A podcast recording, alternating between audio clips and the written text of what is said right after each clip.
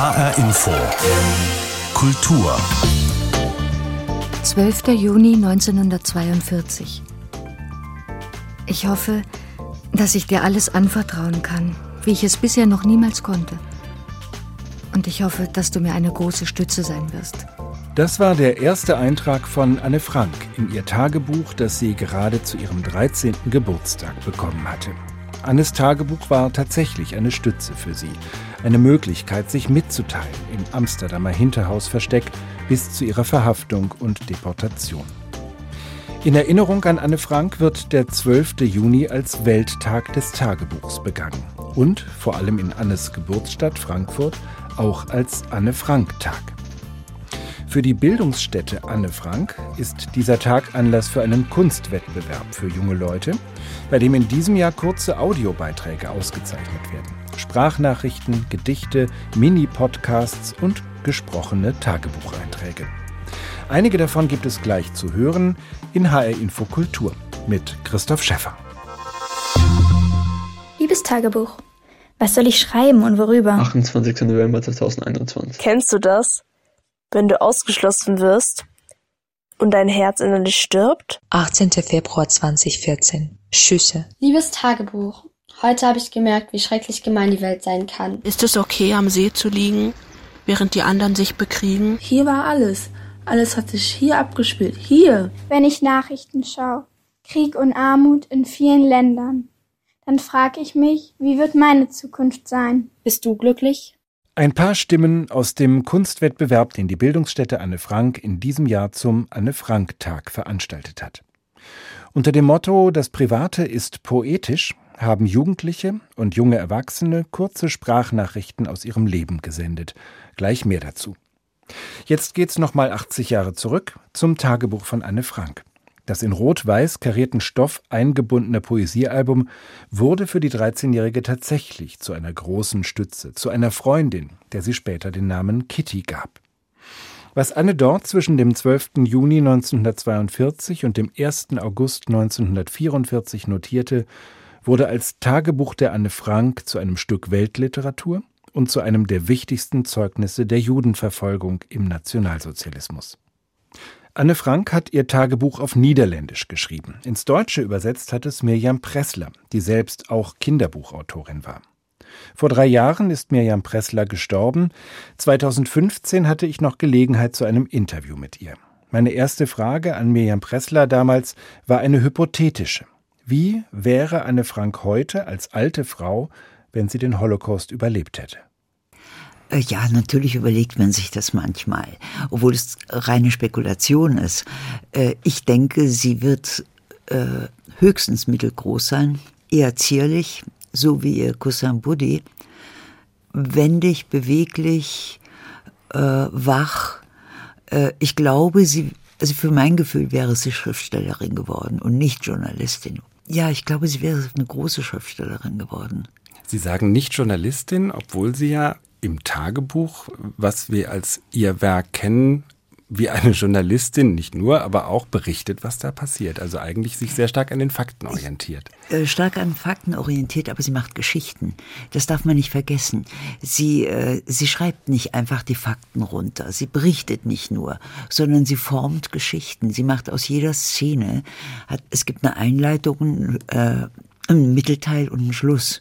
Und das macht sie für ihr Alter unglaublich gut und sehr, sehr konzentriert, ohne überflüssiges mm, Gerede, ohne, ohne überflüssige Details. Sie macht wirklich konzentrierte Geschichten. Und das ist eigentlich nicht die Sache einer Journalistin, sondern die Art einer Schriftstellerin. Was für eine Persönlichkeit wäre sie? Sie selbst hat ja im Tagebuch sich als ein Bündelchen Widerspruch bezeichnet, weil es so unterschiedliche Richtungen gibt, in die sie sich entwickelt. Das hat sie auch selbst wahrgenommen. Was, was hätten das Sie sozusagen als bei der erwachsenen Anne Frank sich vorstellen können? Das hat sie mehrmals betont. Ich glaube, das hätte sie behalten. Sie wäre sicherlich keine sehr bequeme und keine ganz angepasste Person geworden. Aber auf der anderen Seite sehr wohlerzogen und sehr verbindlich. Können Sie sich vorstellen, mit dieser Anne Frank befreundet zu sein? Ja, durchaus. Obwohl sie für mich natürlich eigentlich immer das, das, das Kind ge geblieben ist, das ganz junge Mädchen. Dass ich sie eher wie eine Tochter betrachte als als Freundin. Als Anne Frank dieses Tagebuch schrieb, in den Jahren 1942 bis 1944, da lebte sie seit vielen Jahren in den Niederlanden. Das heißt, sie hat Niederländisch geschrieben, auch gedacht, gesprochen. Und Miriam Pressler, Sie haben das Tagebuch der Anne Frank aus dem Niederländischen übersetzt ins Deutsche. Wie kamen Sie zu dieser Aufgabe? Äh, ich kam dazu, als, die, als Otto Frank ist, Otto Frank ist 1980 gestorben. Ihr Vater. Ihr Vater. Und der hat zwei Erben hinterlassen in Anne Frank Fonds in Basel, die haben die Rechte geerbt und den, das Niederländische Staatliche Institut für Kriegsdokumentation in Amsterdam, die haben die Originale geerbt. Und diese Wissenschaftler dort haben eine historisch-kritische Ausgabe herausgebracht. Sie haben beide Versionen von Anne Franks Tagebuch, sie hat ja zwei Versionen geschrieben, äh, untereinander abgedruckt zusammen mit dem, was tatsächlich veröffentlicht worden ist, sind auf die Familie eingegangen, auf die Verhaftung, die Deportation, auf Film und Theaterstück und so weiter. Und dieses, ähm, dieses dicke Werk, diese historisch-kritische Ausgabe kam 85 heraus und der Fischer Verlag in Frankfurt wollte das übersetzen lassen. Und die haben mich gefragt, ob ich die Übersetzung mache. Und ich habe natürlich sofort Ja gesagt, weil es eine große Ehre ist, sowas zu übersetzen und habe nicht gewusst, dass ich dann jahrelang wirklich mich nur mit Anne Frank beschäftige. Wie nahe sind Sie Anne Frank gekommen bei dieser Übersetzung? Sehr nah, sehr nah. Und zwar, äh, ich habe es mir nicht so vorgestellt, ich habe es nicht so erwartet. Äh, es gibt ja diese zwei Versionen Tagebuch. Ich habe also jedes Mal gelesen, übersetzt, was sie ursprünglich in ihr Tagebuch geschrieben hat. Als, als 13-jähriges Kind war sie noch. Und was sie dann zwei Jahre später davon behalten hat, was sie ausführlicher geschrieben hat, was sie geändert hat und was sie dazu geschrieben hat. Und da konnte ich jedes Mal überlegen, was ist ihr da durch den Kopf gegangen, dass sie es so gemacht hat und nicht anders. Und äh, je länger ich das gemacht habe, je weiter ich gekommen bin, umso, ja, umso äh, schlimmer ist es für mich geworden, grundsätzlich, äh, weil ich ja das Ende wusste. Und äh, am Ende kann man nichts mehr ändern. Und es ist mir sehr, sehr schwer gefallen. Vor allem, weil meine jüngste Tochter damals, als ich das übersetzt habe, so alt war wie Anne Frank. Sie haben auch an Ihre Tochter gedacht Natürlich dabei, wenn Sie, oder Tochter an Ihre gedacht. drei Töchter. Ja, aber vor allen Dingen an die jüngste, die, die eben genau dieses Alter hatte. Das ist ja bei dem Lesen des Tagebuchs der Anne Frank äh, ohnehin etwas, dass man das Ende, nämlich dass sie in Bergen-Belsen im Konzentrationslager gestorben ist und dass außer ihrem Vater Otto Frank aus dem Kreis der Versteckten niemand überlebt hat, was man ein bisschen ausblendet, weil man sozusagen auch gefangen ist in diesen ja zum Teil auch spannenden, zum Teil auch sehr witzigen Geschichten, die sie aus dem Hinterhausversteck schildert. Natürlich liegt das auch allgemein an der Rezeption, Anne Frank. Alle lesen es nur bis hier endet Annes Tagebuch. Aber hier fängt das Wichtige erst an. Das Schlimme fängt erst da an. Und man kommt nicht umhin, sich zu fragen, ob Anne diese humanistischen Gedanken auch noch gehabt hätte, als sie im Konzentrationslager war, als sie gelitten hat. Sie war ja äh, beim Untertauchen, die waren ja wirklich relativ privilegiert. Sie haben als ganze Familie gelebt, mit einer anderen Familie zusammen. Sie waren zwei Jahre zusammen. Äh, es gab viele Untergetauchte in den Niederlanden, aber da waren die Familien getrennt. Vor allem die Kinder, die waren an einer bestimmten Adresse, ein paar Monate vielleicht. Und dann kamen sie wieder woanders hin. Also so wie Anne, wie die Franks gelebt haben, es war schon privilegiert. Miriam Pressler, wir haben zu Beginn überlegt oder Sie haben mir geschildert, wie Sie sich Anne Frank heute vorstellen könnten als 85-jährige Frau. Wenn sie heute ein junges Mädchen wäre, wäre sie als Jugendliche in diese Zeit heute hineingeboren. Wie könnten Sie sich Anne Frank dann vorstellen? Sie war, bevor Sie untergetaucht sind, war Anne mit Sicherheit ein sehr extrovertiertes Kind. Sie war ein sie war interessiert an Jungs, sie hat so wirklich schon über Anbieter geschrieben und so. Äh, sie ist gerne weggegangen, gern außer Haus und zeigt überhaupt nichts von diesem stillen, in sich gekehrten Mädchen, das sie dann auch war, dass sie wurde im Hinterhaus. Also ich denke, sie würde, sie wäre wahrscheinlich ziemlich flippig. Sie würde gerne ausgehen. Sie hätte sicherlich Handy und alles, was dazu gehört, wäre mit Sicherheit bei Facebook, also würde alles mitmachen. Eine jugendliche Anne Frank von heute, wie Mirjam Pressler, die verstorbene Übersetzerin des Tagebuchs, sie sich vorstellen konnte. 2015 habe ich dieses Interview mit Mirjam Pressler geführt. Das Tagebuch von Anne Frank in ihrer Übersetzung ist übrigens gerade bei S. Fischer in einer Jubiläumsausgabe neu erschienen. Anlass die erste Veröffentlichung in den Niederlanden vor genau 75 Jahren. Für die Frankfurter Bildungsstätte, die den Namen von Anne Frank trägt, ist das Tagebuch ein wichtiger Ausgangspunkt der Arbeit mit Jugendlichen. Es gibt ein interaktives Lernlabor zu Antisemitismus, Rassismus und Diskriminierung in Vergangenheit und Gegenwart, das auch mit Anne Franks Texten arbeitet. Seit 2014 veranstaltet die Bildungsstätte Anne Frank auch einen Kunstwettbewerb zum Anne Frank Tag am 12. Juni. Plakate, Comics oder Rap, das waren Genres in den vergangenen Jahren. In diesem Jahr ging es um Storytelling in Form kurzer Audiobeiträge. Junge Menschen zwischen 11 und 29 waren eingeladen, in Sprachnachrichten zu erzählen, was sie bewegt und politisiert. Motto: Das Private ist poetisch. An diesem Sonntag werden die besten Beiträge in drei Alterskategorien ausgezeichnet. Zum Beispiel Pia Sophie Müller, zwölf Jahre alt, aus Wiesbaden, für ihren Beitrag Universen.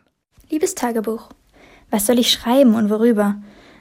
Oft habe ich das Gefühl, nur in meiner eigenen Welt zu leben. Ich bin Deutsche und lebe in Deutschland. Aber muss das auch heißen, dass ich dorthin gehöre? Oft lebte ich lieber an einem anderen Ort, in meiner Fantasie, woanders auf der Welt. Warum gibt es so Dinge wie Nationalität? Um Sachen zu vereinfachen? Denn eigentlich lebt doch jeder in seiner eigenen Welt. Dort, wo er fühlt, dass er dort er selbst sein kann. Es ist eine schöne Vorstellung, dass es irgendwo einen Ort gibt, an dem Abermillionen winziger Planeten durch die Luft schweben. Kleine, große, helle und dunkle Welten, einige dicht beieinander. Eine Welt für jeden Menschen. Vielleicht werden diese Welten durch eine noch größere Zahl an kleinen Ketten aus silbernen und goldenen Worten verbunden.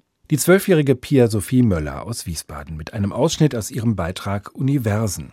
Organisiert hat den Wettbewerb Astrid Kasperek von der Bildungsstätte Anne Frank. Ich habe sie gefragt, was es mit dem Motto des Wettbewerbs auf sich hat. Das Private ist poetisch. Also wir haben das Motto ausgewählt, das Private ist poetisch, ähm, in Anlehnung an den feministischen Leitspruch, das Private ist politisch und haben aber auch gleichzeitig an Anne Franks Tagebuch gedacht, dessen Jubiläum wir ja feiern, einfach weil das Tagebuch im ersten Moment auch etwas Privates ist, aber es ist gleichzeitig auch eben ein Stück Zeitgeschichte vor dem Hintergrund der Shoah. Es ist ein politisches Dokument sicherlich und ein Stück Weltliteratur, also vielleicht auch poetisch auf seine Art. Ähm, und diese Aspekte haben wir eben versucht mit dem, mit dem Wettbewerb zu verbinden und haben Fragen gestellt an die Jugendlichen und jungen Erwachsenen wie ähm, was politisiert dich, wo berührt Politik deinen Alltag, wofür gehst du auf die Straße und haben über 250 Einreichungen tatsächlich erhalten, ähm, also eine wahnsinnige Vielzahl an Einreichungen. Und was uns aber auch sehr beeindruckt hat, ist tatsächlich, wie nah und wie, wie treffend das Motto ähm, ja, getroffen wurde. Die Beiträge sind irgendwie gleichzeitig privat, poetisch und politisch.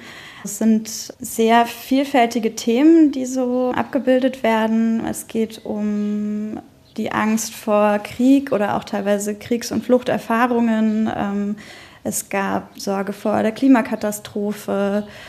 Die Jugendlichen haben sich mit Körperbildern befasst, ähm, mit Corona-Einsamkeit. Also das ist auch ein Thema, was wir ähm, sehr deutlich bemerkt haben. Geschlechtsidentität, also es ist wirklich ein ganz breites Spektrum an Themen, die da beackert worden sind. Wir haben ja ähm, Audiobeiträge als Medium gewählt, zweiminütig.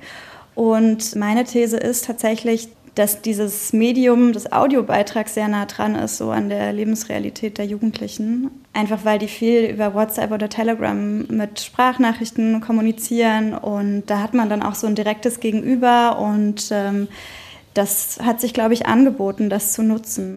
Jetzt ist ja so ein Audio herzustellen mittlerweile total einfach, äh, kann jeder und jede mit dem Handy machen. Ähm, wie sind die entstanden, soweit Sie das nachvollziehen konnten? Haben die Jugendlichen und jungen Erwachsenen einfach ins Handy reingesprochen oder haben die vorher Texte geschrieben und die dann aufgenommen? Und was spiegelt sich da für eine Qualität von Texten wieder, gerade wenn Sie auch sagen, das ist auch etwas, was mit Poesie zu tun hat?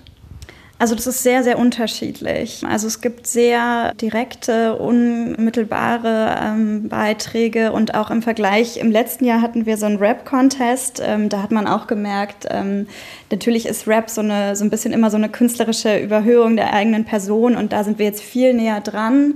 Es gab auch Beiträge, die im Unterricht entstanden sind. Also da ist sicherlich klar, dass ähm, was vorher geschrieben wurde, formuliert wurde. Genau, also das ist sehr, sehr unterschiedlich, ähm, wie die Beiträge umgesetzt worden sind. Sie haben so ein paar mhm. Themen schon genannt. Ähm, gibt es ähm, Beiträge, die Sie auch in der Machart total überrascht haben, wo Sie gedacht haben, damit haben wir jetzt überhaupt nicht gerechnet bei diesem ja eigentlich relativ strikten Format zwei Minuten Audio?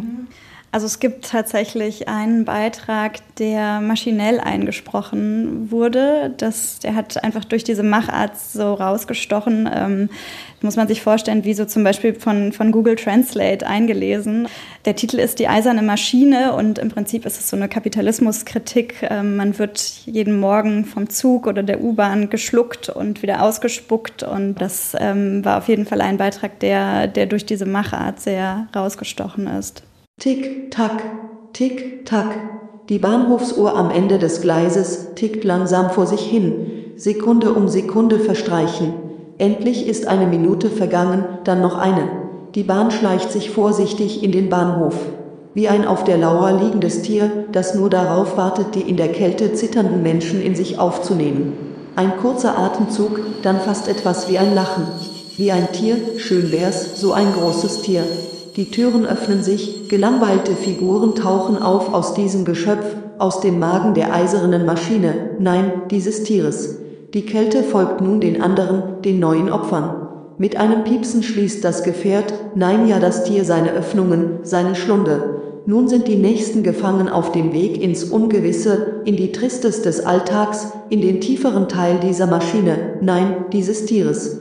Beim Ziel werden sie wieder hinausgeworfen, die nächsten Opfer werden hineingezogen werden, aber für jetzt, für diesen Moment hinterfragt sie keiner, diese Maschine, dieses Tier, diesen Weg ins Endliche, diese Gesellschaft.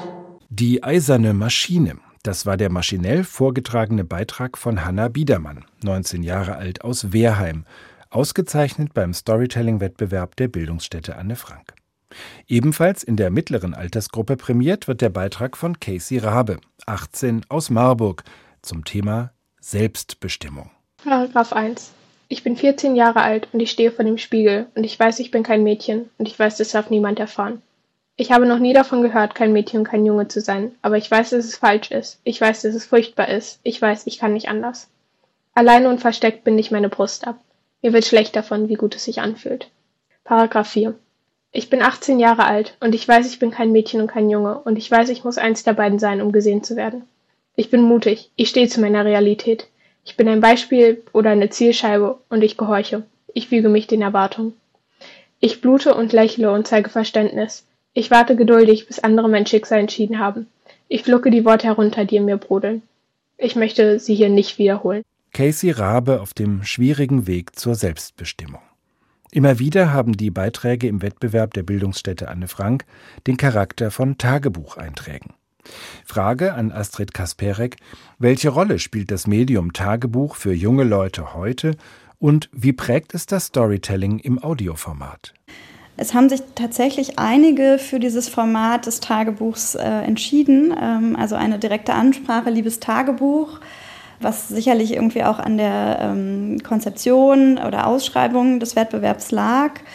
Und gleichzeitig ist es ja ein Audioformat, also Tagebuch ähm, verstehe ich eher als was Geschriebenes. Ähm, von daher kommt da wieder die ähm, Assoziation zur Sprachnachricht. Ich ähm, erzähle meinem direkten Gegenüber etwas und vielleicht ist es auch ein Tagebuch und ich nehme es nur für mich auf. Also es ist ja so ein bisschen dann ein Wandel von dem geschriebenen äh, Medium ins Gesprochene.